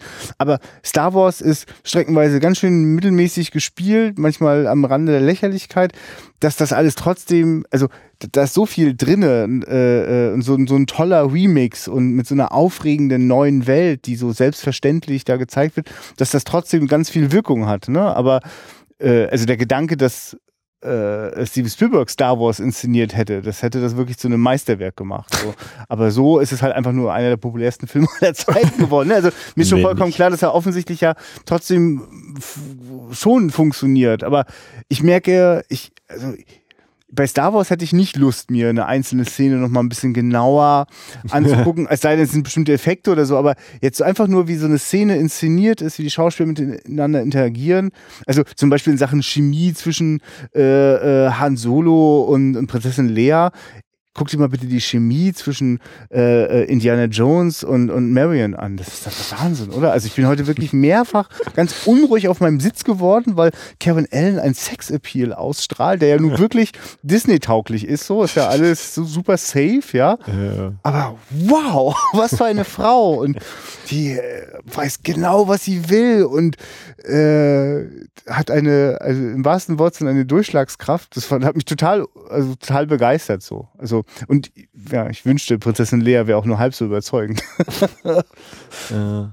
Also insofern finde ich es interessant, dass die beiden so, so eng beieinander sind, ne? dass sie ja äh, mhm. gegenseitig äh, sich sozusagen auch gepusht haben in ihren Blockbuster-Filmen. Aber ja, vor allem bei der bei der Autoverfolgungsjagd zum im, im letzten Teil habe ich dann, wenn der Typ aufs Dach klettert, habe ich total das Gefühl, Jetzt hat John Williams gerade auf Star Wars umgeschaltet und hat äh, irgendeins der Stücke sich jetzt mhm. nochmal genommen, so, ich, also so in Richtung äh, dunkle Seite der Macht, irgendein Teil mhm. und mal zwei, drei Noten vielleicht noch fällen, ja. aber es klang, ja. habe ich so kurz gedacht, ja. wo klingt da mal nach Star Wars? Ja, und zwar genau an der ja, also äh, der, der, Bösewicht steigt aufs Dach oder Indy klettert wieder aufs Dach, nachdem er unten durch war. Er ist ja unter dem Truck durch und dann klettert er übers Dach wieder nach vorne. Ich glaube, da war das irgendwo da mit dem mhm. Truck. Mhm. Kommt das. Ja. Wo es, glaube ich, schon fast eben nur noch eins gegen eins ist. Ja, das war so, boah, ja, krass. Um da jetzt auch immer noch immer wieder die die die gleiche den gleichen Strang äh, weiter zu benutzen. Äh, Im Kino war das schon heute ganz schön geil, was nochmal sich an Facetten im, im Soundtrack gezeigt hat. Also, ja. also wirklich, wo manchmal einfach nur, eigentlich ist es nur die Totale von Indiana Jones äh, äh, äh, zivilen Zuhause, aber wie da so ganz leicht schon die Indiana Jones Melodie nochmal so anklingt oder in Action-Szenen so so die Wechsel zwischen Themenmusik, Spannungsmusik. Also allgemein, wie ja ständig so ein Ding ist, wo ich manchmal dachte, oh, hören wir jetzt eigentlich die Dialoge? Oh ja, doch, die Dialoge sind völlig klar und top. Also das Mhm. beeindruckend. Dann aber auch, es ist, also du hast ja wirklich, eine ruhige Szene gibt es ja eigentlich nicht. Es ist ständig die, die Geräusche drumherum oder eben die Musik. Oder beides. Und dann kommt noch ein Dialog. Hm. Also es ist schon sehr, sehr beeindruckend, muss ich sagen.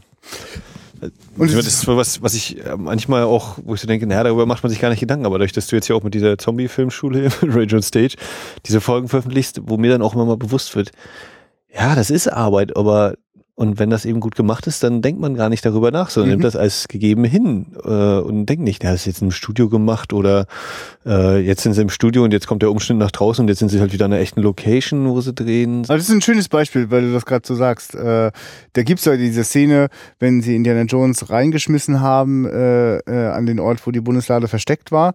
Ähm, dann gibt's immer ständig einen Schuss, Gegenschuss. Der Schuss geht hinein ins Studio und der Gegenschuss geht manchmal äh, nochmal so an die Studiodecke, die so auf Himmel gemacht worden ist. Manchmal ist es aber auch der tatsächliche Himmel und dann gibt's auch nochmal eine Außenansicht äh, und die ist dann tatsächlich irgendwo in der Wüste tausende Kilometer entfernt von, von dieser Studioszene und das wird direkt aneinander geschnitten und ergibt eine ineinander stimmige Szene, ne? Aber logistisch äh, und, und, Ja, ja. und ästhetisch ist das eine echte Herausforderung. Das habe ich kurz überlegt, äh, als er mit Salah zu dem äh, Raum geht und den Stab runterwirft. Ne? Wenn er den, Ja. der Stab fällt runter, das ist ja irgendwie eindeutig drüber gelegt. ja, ja, ist eine Also, ne? Animation, ja. Hm. Und ich denke, warum haben die denn das gemacht? Ja.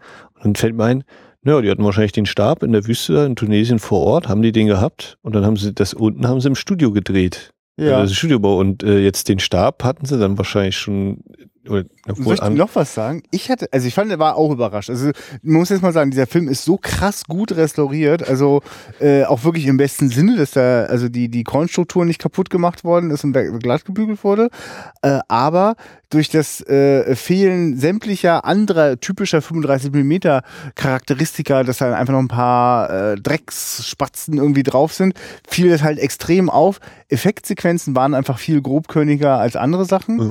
und vor allem war das jetzt wirklich ein Standbild, das von, von der Szene, wo später Indy runterkommt, so, ne? Nur bevor Indy runterkommt.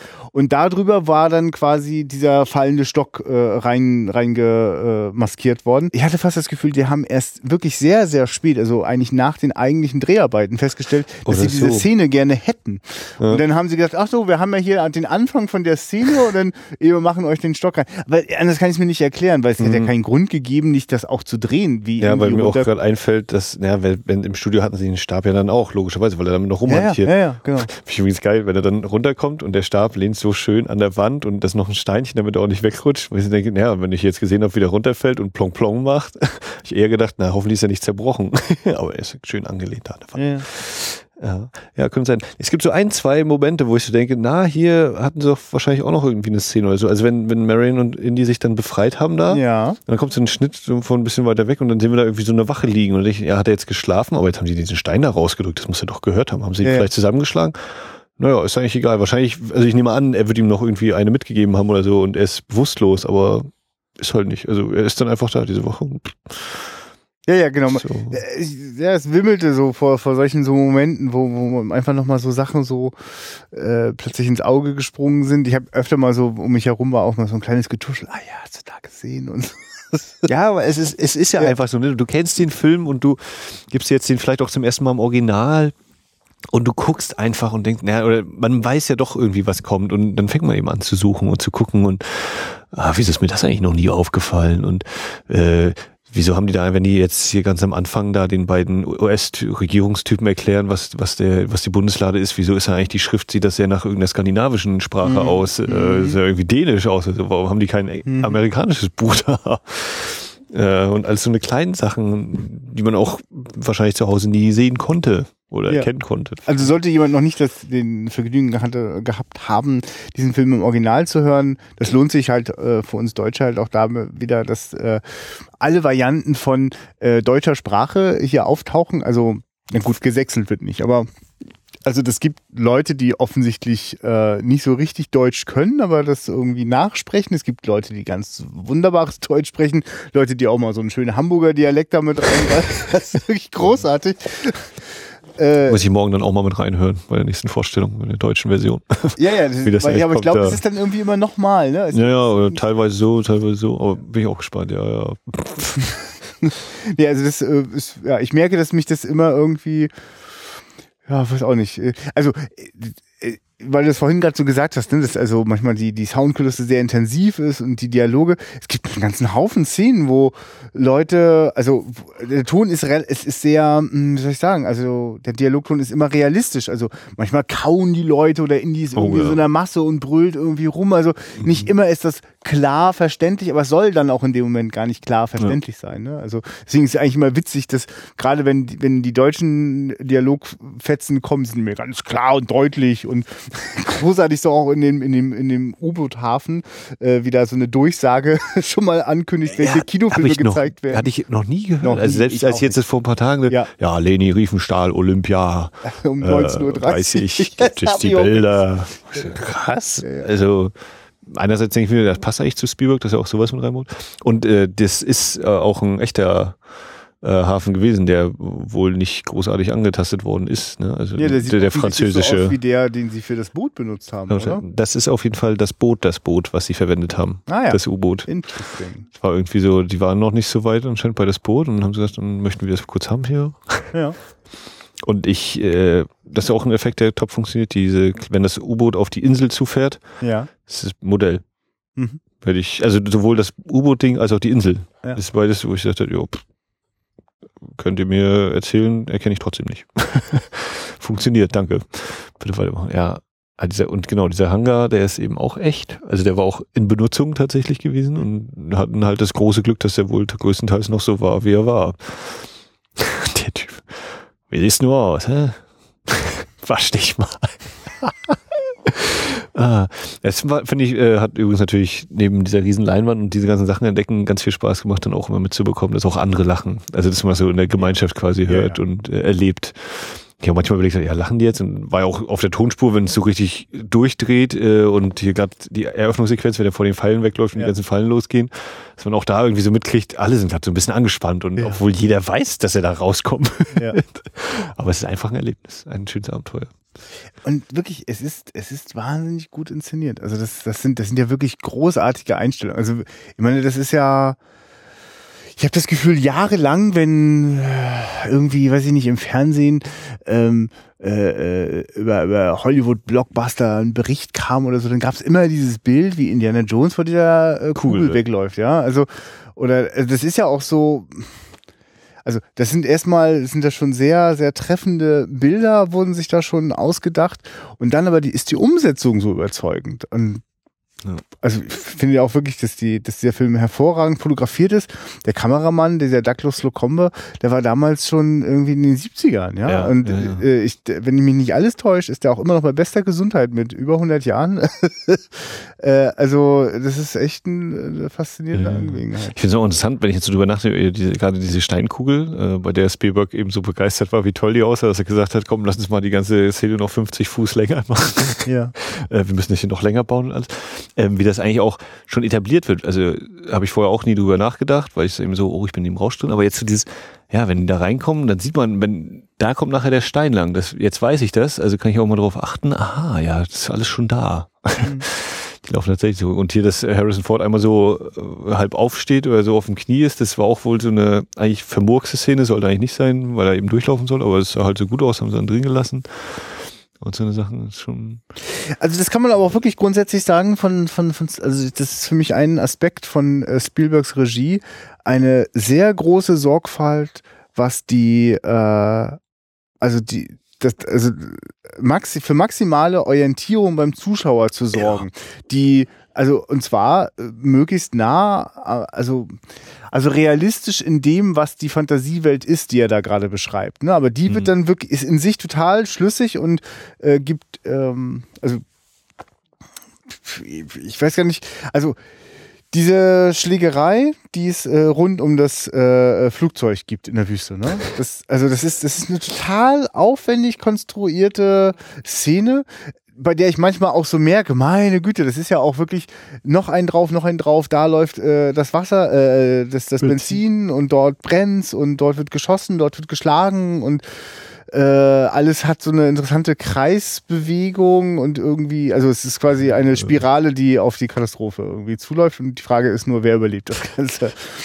Ähm, aber das sind, das sind, äh, also das ist eigentlich ist das wie Jonglieren so, ne? Der hat so, der, der nimmt so, fängt so an mit ein, zwei so einen Bällen und dann nimmt er aber immer noch mal einen dazu und Ja, immer ja. höher und äh, ja, faszinierend, wie ihm die Dinger nicht runterfallen. Weil sobald da auch nur einer runterfällt, und, und ich, ich wundere mich, dass äh, das ist aber ein bisschen aus der Mode gekommen. Also statt dass man jetzt quasi mit eindeutigen Bällen so irgendwie jongliert, ist es eher so ein allgemeines Durcheinander, wird viel quasi vor den Durch Schnitte und Ja. Nahaufnahmen, damit Ja. du auch gar nicht das Gefühl, oder ja. also ich glaube, das macht so eine Klasse aus, dass du äh, selbst bei einer hohen Schnittfrequenz äh, immer noch das Gefühl hast, dass es die, dass du Übersicht hast, also dass Ja. du weißt, wer, wo, warum und in welche Richtung und äh, vorwärts, rückwärts, hoch, runter, dass du das alles trotzdem noch nachvollziehen kannst, als wenn jetzt eben, wir gehen jetzt, wir nehmen jetzt deine Augen in den Fokus und davor wuchtelt noch dreimal ein Schwert rum oder sowas. Ja. Ne, damit, damit du äh, denkst, oder oder eben kaschiert, wenn der Darsteller nicht mehr so der schnellste ist oder so und wir machen jetzt so Großaufnahmen der Fäuste oder sowas. Und, äh, nicht bloß nicht die Totale zeigen, dann sieht, sonst, sonst sieht das aus, wenn zwei Schnecken gegeneinander ein Rennen machen oder so. Und was wirklich schade ist, weil dieser Film strotzt vor wunderschönen Totalen, weil dir total Spaß macht, das zu sehen.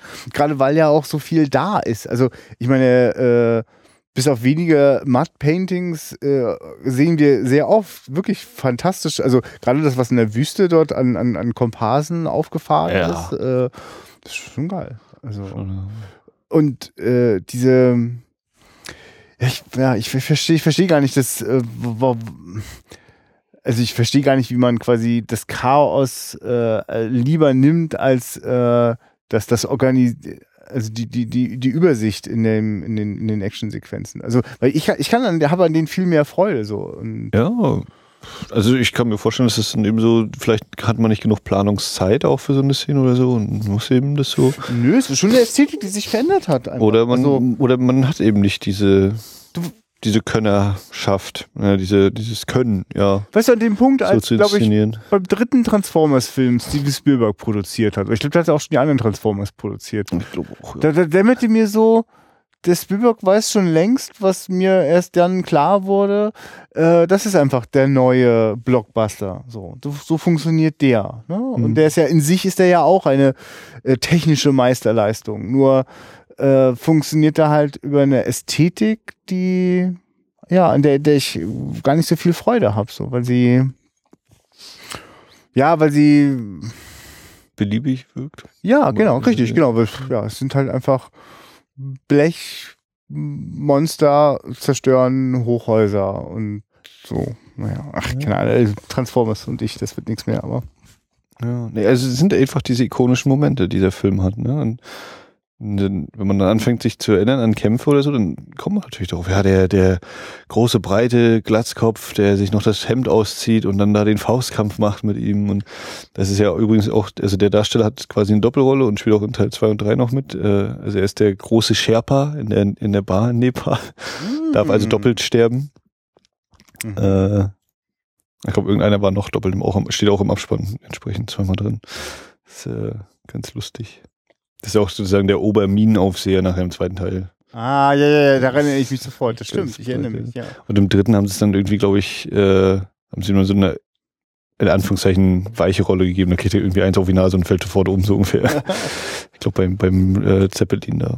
Aber es ist schön, dass wenn du meinst, äh, dass das Ikonische äh, so, so, so, so stark ist. das ne? prägt sich so stark. Genau, aber einfach. das machst du halt an Menschen, an Figuren fest. Ja.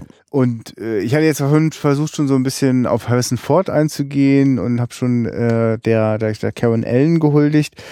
Lass uns mal kurz gucken, wie die, wie das so auch so zwischen den beiden äh, läuft. Ne? Also Hm. ich, also ich finde, also, also ich habe schon gesagt, die Chemie finde ich wirklich großartig zwischen den beiden. Ähm, und ich finde, das ist auch eine so eine, es hat so einen angenehmen, naja, ich, also ich nehme ich nehm diese Beziehung, die sehr kompliziert und, und nicht einfach ist, die offenbar eine Vorgeschichte hat. Kein- Ich finde, also das ist übrigens auch hochbrisant, wenn man sich das mal so anhört, ne? Von wegen I was a child Und dann könnte man jetzt mal ernsthaft überlegen, äh, was heißt denn das jetzt genau? Die waren noch unter 18 und äh, was haben die gemacht? Äh, Na gut, das habe ich jetzt so verstanden. Also du hast da meine Naivität ausgenutzt, so, ne? ja, ja, aber heißt das, sie war einfach, hat sich in den, war an den verschossen und äh, die haben rumgeknutscht? Oder heißt das schon, äh, die sind auch im Bett gelandet und äh, sie war noch minderjährig und wenn man es jetzt nach Strafrecht nimmt und so, äh, ne? Na, ich, Also hat sich bei mir mal kurz so aufgetan, diese Dimension von wegen, naja, dass Indy nicht der, der lupenreine Held ist, äh, sowieso nicht, aber was hat er eigentlich alles so für Dreck am Stecken, je nachdem, wie man das dann betrachtet, ne? Also so wie die, wie er da manche Leute umbringt und so, kaltblütig erschießt und, und was nicht alles macht. der, Äh, der fickt auch Kinder, ja. Nein, also ich, äh, so, so habe ich das an der Stelle nicht, nicht gedeutet, aber ich gebe zu, dass das äh, da ambivalent ist. Ähm, aber einfach diese Tatsache, dass also erstens ist das keine Frau, die sozusagen nur einfach auf einen starken Kerl wartet, so, sondern Mhm. nee, weißt du, noch so ein Egoisten hier, äh, das brauche ich jetzt auch nicht so, ne? Und äh, das ist ja wirklich fast schon traumatisch, wenn, wenn sie gefangen ist, äh, er sie eigentlich gerade befreien will und dann feststellt, das wäre jetzt besser so für seine Pläne, äh, dass sie jetzt erstmal gefangen bleibt. Fesselt er sie wieder zurück und äh, packt ihr die Binde vom Mund. Ähm, aber das, das, das, hat, das hat halt auch eine enorme, einen enormen Reiz. Und dann ist das wirklich eine fabelhafte Szene, wenn Indiana Jones völlig geschunden von seinem letzten Kampf äh, mal eine kurze Auszeit auf einem Boot der, hat. der Spiegel vor allem noch kurz davor. Ah, Did you say something? Genau, haut ihm das Ding von Latz.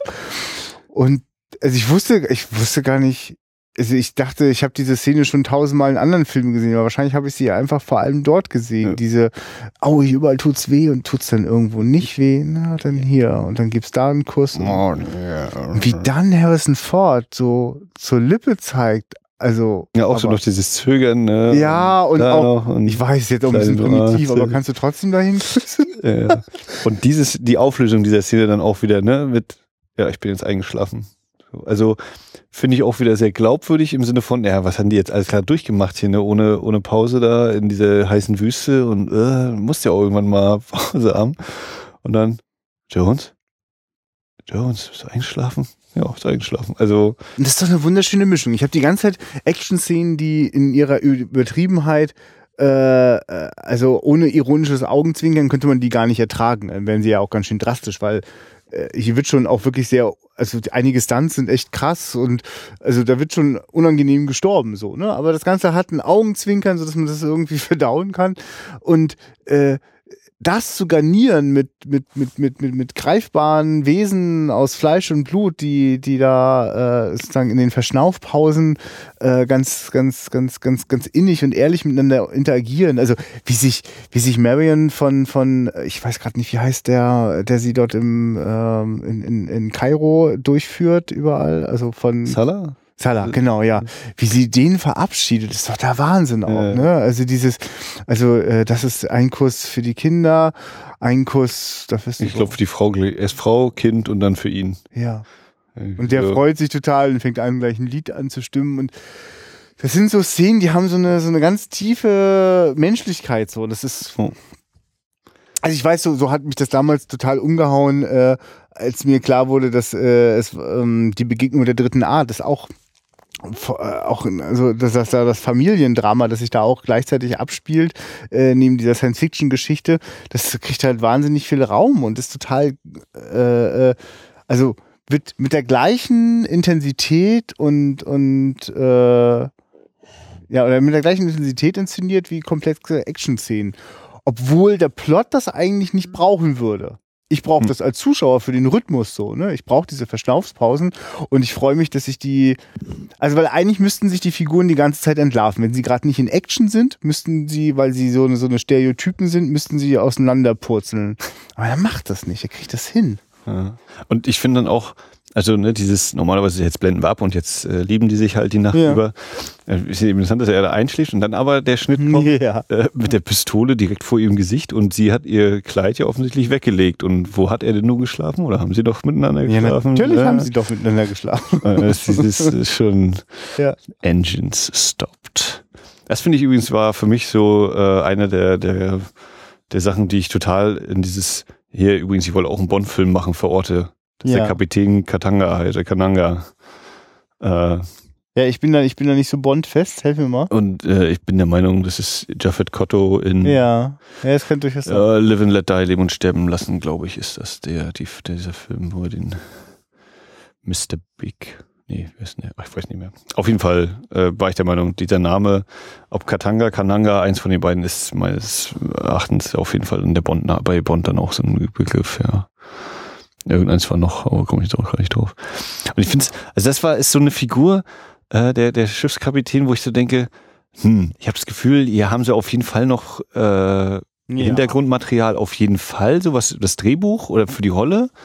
Also der Charakter wirkt irgendwie so, ja, äh, mit bei das, wenn der eben das erste Mal auftaucht, der wird so eingeführt, als wäre er irgendwie jetzt ein ganz wichtiger oder so einer, mit dem ja vor allem der Salah ja auch vertraut ist und und äh, aber irgendwie kommt das nicht so ganz durch den Film rüber. Also das wirkt für mich so, vielleicht haben sie auch ein, zwei Szenen nochmal rausgenommen äh, oder es ist eben, es existiert auf dem Blatt irgendwas, was eben der Mhm. Schauspieler weiß und die anderen vielleicht auch, aber was sich in dem bisschen, was er dann bekommt, doch nicht ganz hundertprozentig transportieren lässt oder transportiert.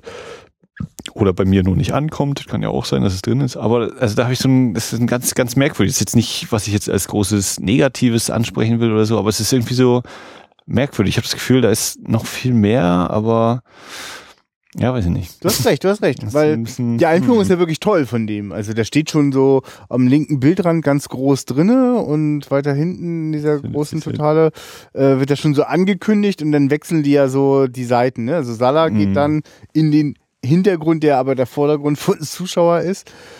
Und äh, also ich hatte ja da so das Gefühl, mh, der ist mir nicht ganz geheuer. Ne? Ja, ne, also so- auch das so- könnte sein, dass es irgendwie so ein Verräter ist. Und ich glaube, dass das, das wahrscheinlich war das die kalkulierte Idee. Wir wollen den äh, so ein bisschen bedrohlich einführen. Der wird Mhm. zwar quasi von Salah äh, ausgezeichnet als der ist super und der ist genau der Richtige und der hilft.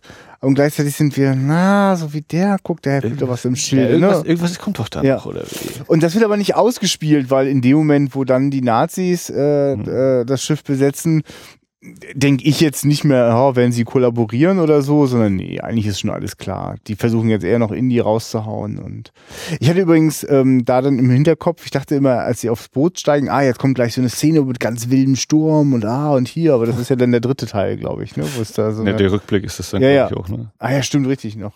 Ja. Ja. Dingsschiff sind, ja. Ja.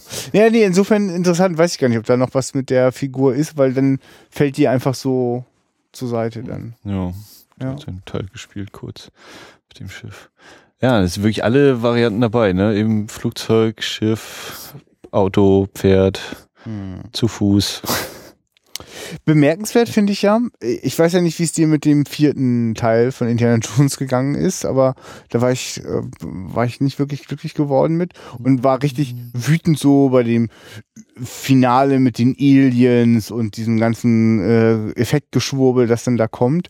Und finde aber interessant, dass das ja auch der äh, Raiders of the Lost Ark sich auch dann halt wirklich im letzten Akt sich dann dieses übersinnliche Ding plötzlich Ja. so volle Kante gibt, ne, mit irgendwelchen Geistern, die da aus der Bundeslade rauskommen und die Genau, also äh, beim vierten Teil habe ich auch das mit den Effekten, die sind irgendwie so, hat euch das leider, oder viel Computer ist, ist schon so dieses, naja, aber so jetzt sich aufregen darüber, dass er eben den, den Atomschlag im Kühlschrank überlebt oder eben, dass es Aliens gibt, so das ist so, äh, hatte ich immer mal einen gelesen, der schrieb, naja, aber guck doch mal an mit der Bundeslade, das ist auch nichts äh, rational Erklärbares oder so, das ist eben auch dieses Übernatürliche, was, Ja. was da durchkommt und oder mit dem Heiligen Gral, der Ritter, der schon seit 5000 Jahren in dieser scheiß Bude hocken muss und wartet, bis endlich mal der echte Typ, den, oder der richtige Typ den, den Jesus-Kelch nimmt. ja. Ja, das sind ja schon äh, Elemente, die nicht der Realität oder die nee, die sind irreal. Aber ich meine, so. interessanterweise ist das auch schon ein ganz schöner Bruch in dem Film. Ne? Das, also äh, unser unglaublich agiler Actionheld, der alles quasi äh, mit, zu Fuß oder mit der Hand erledigt, ja, plötzlich da gefesselt und äh, ist völlig passiv im gesamten Finale, weil da jetzt die Macht der Bundeslade äh, die Nazis niederstreckt. Äh, das finde ich, das finde ich zumindest ein- eine interessante Idee. Also ich, es funktioniert schon. Aber äh, eigentlich ist, also für mich ist das eigentlich total unerwartet und Mhm. passt eigentlich gar nicht zu dem Ja, Action. Der ist, der ist halt tatsächlich, also ist ja schön, dass das auch so erzählt wird, dass der schon ganz schön verbraucht ist am Ende seiner Kräfte. Ja. Und vor allem ja dieser, das ist, finde ich ja sehr gut, äh, was zieht sich ja aus durch die anderen Teile nochmal sehr stark, dieses, ähm, äh, wenn der Bösewicht ihn fragt, ach so, du willst mir jetzt also drohen, dass die Bundeslade in die Luft sprengt? Du willst doch genauso wie ich wissen, was da drin ist. ja, ja. Will er. Und er riskiert damit alles. Ähm, eigentlich ist das ja ein schönes Dilemma. Da wird jetzt gar nicht so richtig draus geschöpft. Man könnte vielleicht finden, dass, dass wenn am Ende sie die Regierungsvertreter fragen, was macht ihr denn jetzt gerade mit dem Ding, dass sie da dann so noch ein schlechtes Gewissen haben, ne? dass sie da jetzt quasi, weil es das noch gibt, also ne, mit, wenn man es denn schon hat, dann hat das natürlich auch eine hohe Verantwortung, muss man sich auch drum kümmern, so. Aber dann können sie es ja gar nicht mehr machen. Aber eigentlich ist das, also ich, ich habe immer den Effekt, wenn ich den Film gucke, ach ja, stimmt, das ist jetzt die Stelle, wo zehn Minuten lang Indie nichts machen kann, außer zugucken. Ja, ist vielleicht auch dieses, naja, er hat jetzt eigentlich auch schon alles gemacht. Was er jetzt noch machen kann, ist nichts, äh, was dem nochmal irgendwie eine neue Variante wäre, sondern einfach nur, wir haben jetzt schon alles durch. Müssen jetzt noch ein bisschen umschreiben. Es gibt ja auch hier äh, dieses äh, Big Bang Theory Ding, wo die eine sagt, naja, war schon nicht schlecht der Film, aber das Problem ist halt, dass ohne Indie alles genau gleich gelaufen wäre. Wo die alle sagen, oh, scheiße, der Film versaut. Aber wo ich dann sagen würde, hm, nee, passt für mich trotzdem nicht ganz, weil da gibt's noch eine andere Sache. Aber ähm, es ist natürlich so, dass er im Finale einfach wirklich nur dasteht. Hö. Könnte man ja auch fragen, warum wird er denn eigentlich nicht von dem Blitz getroffen? Steht er tatsächlich so weit weg? Woran liegt das?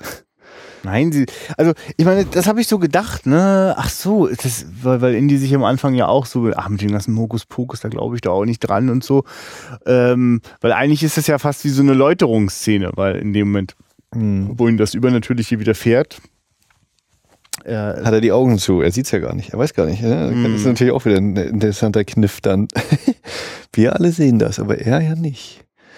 Also das, ich, ich werde das jetzt mal provokativ dem, dem Film als Schwäche auslegen, dass er, dass er daran kein, also dass, also die Macher kein Interesse daran hatten, so ein Thema zu entwickeln. Ne? Also des äh, Archäologen, der in der, in der in der Zeitgeschichte herumwühlt, dass der mit so einer mit so einer klaren atheistischen Vorstellung daran geht. Ne? Und dann ja ständig, also sobald du ein paar ein, 2000 Jahre zurückguckst, hast du es immer mit Religion auch ganz doll zu tun. Und da wäre es ja interessant, dem, also entweder quasi, dass der seinen Unglauben immer wieder überprüft, dass das dann auch passt, oder dass er äh, mit Sachen in Berührung kommt, die er sich dann doch nicht mehr erklären kann. Das ist eigentlich schade, dass der Film das äh, nicht, nicht, nicht aufgreift. Ich überlege gerade, tun die anderen das? Ja, die Frage ist ja, wie das, das, oder ne, wäre das eigentlich der, das, was ist denn dann wieder das, in Anführungszeichen, Ziel des Films? Oder es ist ja nun mal so eine Achterbahnfahrt, Ja, ja, nee, diese James Bond Frage, Action-Ding ja. ihm durchstarten. So wie auch der Dialog äh, in, in Kairo dann, wenn er, wenn Belloc ihn da zum Gespräch Mhm. bittet, so dieses, ich bin dein äh, shadowy Reflection, ne? Das ist nur ein Schritt zur Seite und dann bist du so wie ich. Wir unterscheiden uns gar nicht so sehr. Das wird ja auch so, hm, okay, denken wir mal drüber nach, aber es ist eher, finde ich, so, ja, wir tun jetzt mal so, als hätten wir jetzt noch ein bisschen Mhm. Tiefgang drin. Und so ganz hart wird das dann auch nicht nochmal weiter aufgegriffen. Es schwingt natürlich immer mit in dem, aber Belloc, du arbeitest doch für deinen Führer und so und äh, du gehst hier alles ein und verrätst dich komplett und so, Ja. aber hm, eher dann durch die Taten von Indy, ne, wen er dann alles wie umbringt und so eine Geschichten. Ja. Also das ist ja allgemein sowas. Ne? Das hat ja auch Han Solo ganz toll, dadurch, dass er zuerst schießt, äh, oder vielleicht ja auch nicht, ähm, dass es auf jeden Fall kein lupenreiner Charakter ist. Also der hat ja auch seine Fehler oder wie auch immer man es nennen will. Oder seine, er ist nicht durchweg sympathisch. Also es sind schon so Punkte, wo ich denke, oh, ob das jetzt so richtig ist oder in Ordnung. Hm. Ich finde es übrigens auch interessant hier, diese Hutgeschichte, ne? Also, dass er immer seinen Hut aufbehält, es sei denn, er nimmt ihn selber ab oder dann einmal Marion. Ähm, wie das dann bei anderen Charakteren auch äh, ganz schnell so aufgegriffen wird, wenn eben wir wieder in der Bar sind, da in Nepal zu Beginn. Wenn Marion sich losreißt, ist das erste, was sie macht, sie reißt Todd dem äh, den Hut vom Kopf. Wodurch er natürlich entblößt wird, weil er eben nur so der, das schüttere Haupthaar hat, hier so einen, einen Kranz hat er und so. Und ich meine, irgendein anderer Charakter war es dann auch nochmal, aber komme ich jetzt nicht drauf. Ja. Ja, und bei Indy bleibt der Hut eben immer drauf, egal was passiert. Ob er nun in den Fluss fällt oder sonst was da. so herrlich. Ja, ich habe auch mit, äh, festgestellt, dass ähm, also manchmal rutschen mir die drei Teile im Kopf dann immer so zusammen. Ja, ja. Und ich hätte jetzt geschworen, es gibt schon eine Szene, auch in dem ersten Teil, in dem irgendeine Felswand heruntergeht und er seinen Hut noch im ja letzten und das ist aber greift. eben die, die Peitsche, ne? Ja. Im ersten Teil. so, Und im zweiten ist das dann mit dem Hut, wenn er da. Indy, das fühlt sich an wie Popcorn. Ja. Ja, das mit der Peitsche ist auch. Ja. Das ist übrigens noch so eine Sache bei der, bei der Schlangenszene, ne? Ähm, wenn sie dann das Feuer reingeworfen haben und so gesagt haben, naja, mit dem Feuer, da kann man die Schlange ja fernhalten. Das Problem war bloß, dass es anscheinend zu kalt war oder so und die Schlangen dann zum Feuer hin sind, weil sie sich wärmen wollten. Scheiße Sache. Das ist übrigens total faszinierend. Heute im Kino konnte ich äh, keinerlei Scheiben feststellen. Äh, ich hatte das mal, also die Idee ist ja, dass Mhm. äh, Harrison Ford natürlich nicht wirklich diesen gefährlichen Schlangen ausgeliefert werden sollte und deswegen die Einstellungen so geschickt sind, dass die Schlangen sind immer hinter Glas. Aber es gibt halt Bilder, in denen sieht das aus, als würden die sich wirklich direkt gegenüberstehen. Also das Und- tun sie ja auch, aber also Ja, die sind ja genau. wirklich dicht, dicht Ja, ja. gegenüber, aber. Also ich würde behaupten, ein, zwei Mal habe ich so versucht, am Rande des Bildes irgendwo nach einer Reflexion zu suchen und hätte auch eine gefunden. Und wenn Marion äh, eben vor der Tür ist, dann meine ich, sieht man so an der, also knapp über dem Boden, dass er tatsächlich eben dieses Gift spuckt und das da irgendwie auf die Scheibe Ah, klatscht. Aber okay, ja. ja, ich, ich habe da irgendwann eingebildet, dass ich quasi sehe, wie der Sand plötzlich an so einer Kante ganz hart ja, ja, das ist mir diesmal aufgefallen bei der, bei der Stunt-Szene, wenn er unter dem LKW Oh ja, das ist. ja. Diese, Ja, ja, der, zu- der Fluss oder dieser, dieser Graben, der da ist anscheinend und durch den er da gezogen wird. Also das fand ich so, aha, interessant. Was aber wirklich ein Dollar-Stunt ist, ne? Also das- grundsätzlich alles, die was da ganze- passiert, die, ist krass. um den Laster, also sowohl vorne dran zu sein und wenn du dann das eben siehst, ja, der hat jetzt seinen Fuß tatsächlich da so knapp über dem Boden, auch wenn es vielleicht nicht Harrison. Ford ist, sondern der Stuntman. Äh, und bei Harrison Ford sehen wir dann halt nur den Oberkörper und sehen nicht, ob da irgendwo ein Boden ist. Ja, aber selbst das Äh, finde ich ganz schön krass, was Harrison Ford da so mitmacht. Also, ja, oder, oder wenn er da eben hinter dem Truck hergezogen wird. Das ist auch, wenn die Making-of kommt, wo irgendwie einmal sagt Harrison Ford, naja, es kann, kann nicht äh, so gefährlich sein, der Stunt, weil wir noch nicht so viel gedreht haben. äh, wenn es ein gefährlicher Stunt wird, dann Ja. hätten wir es zum Ende der Drehzeit Ja. gemacht. aber das sind schon so Szenen, ich denke, oh Mensch, so, ordentliche Arbeit geleistet. Also Top Stunts eben einfach. Punkt. Mhm. Schon stark. Tja, Indie. Ja, also, äh, ich, also das ist jetzt so ein, also das geht mir noch so ein bisschen durch den Kopf, das, äh, eigentlich ist das quasi eine, eine, eine, eine, eine, eine wundersch wirklich eine wunderschön gestaltete, äh, große Blase mit heißer Luft. So, da ist eigentlich gar nicht viel drinne, außer dass äh, es wird halt erzählt davon, wie, also, wie da, also die scheinbar, die sich so, so richtig funktionieren, tut das eigentlich nicht so diese Gegenüberstellung von dem, äh, die, die beiden, die das Gleiche wollen, aber unterschiedliche Mittel machen und unterschiedlich stark sich korrumpieren oder, also der eine ja gar nicht, ne, Indy ist quasi da, was das angeht, integer und der andere sagt, du, das sind jetzt nicht meine Freunde, aber es ist halt gerade hilfreich. Ja, okay, das ist da, ähm, aber also ich, ich- nicht, dass ich das jetzt heute erwartet hätte, dass ich das noch entdecke, so, sondern ich freue mich eher, dass die zwei Stunden vorbeigehen und ich das nicht vermisse, ich da nicht drüber stolpere. So. Und Ja. das hat für mich irgendwie was damit zu tun, dass das, äh, dass der Film ehrlich diesen, diese Achterbahnfahrt macht und nicht zwischendurch irgendwie versucht, als, als, als wäre ja, ich glaube, es ist eine gewisse Leichtigkeit im ganzen Film Ja. und dann diese Schwere reinzubringen oder diese äh, inhaltliche Schwere, denn äh, von wegen Leichtigkeit, wie gesagt, ist ja nun mal auch ein sehr brutaler Film und äh, da sind schon sehr Hm. zynisch zweifelhafte äh, Methoden teilweise dabei. Äh, aber auf inhaltlicher Ebene, dass es eben nicht, was, was sollen wir jetzt so tief gehen? Wir machen mal zwar so, wir nehmen mal kurz den Fuß vom Gas, um so ein bisschen äh, Dialoge zu bringen, aber dann geht's auch wieder los. Dann kommt die nächste Action-Szene. Da brauchen wir uns Ja. gar keine Illusionen machen. Ich glaube, damit sind wir durch äh, Waiters of the Lost Ark durch und werden in diesem Jahr noch äh, ganz andere Gefilde ansteuern. Wer das noch nicht gemacht hat, äh, sollte unbedingt mal gucken, was dieses Jahr bei der Berlinale im Retro-Programm so los ist. Das werden wir uns auf jeden Fall ganz genau anschauen. Und ansonsten haben wir schon vieles in petto, aber wir schweigen uns noch ein bisschen dazu aus. Ihr werdet das Woche für Woche mit uns entdecken müssen und können.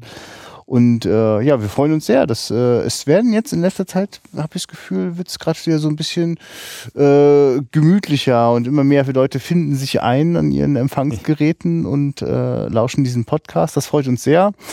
Äh, wenn euch das äh, immer noch gefällt, dann erzählt es auch gerne weiter. Da können noch ein paar dazukommen.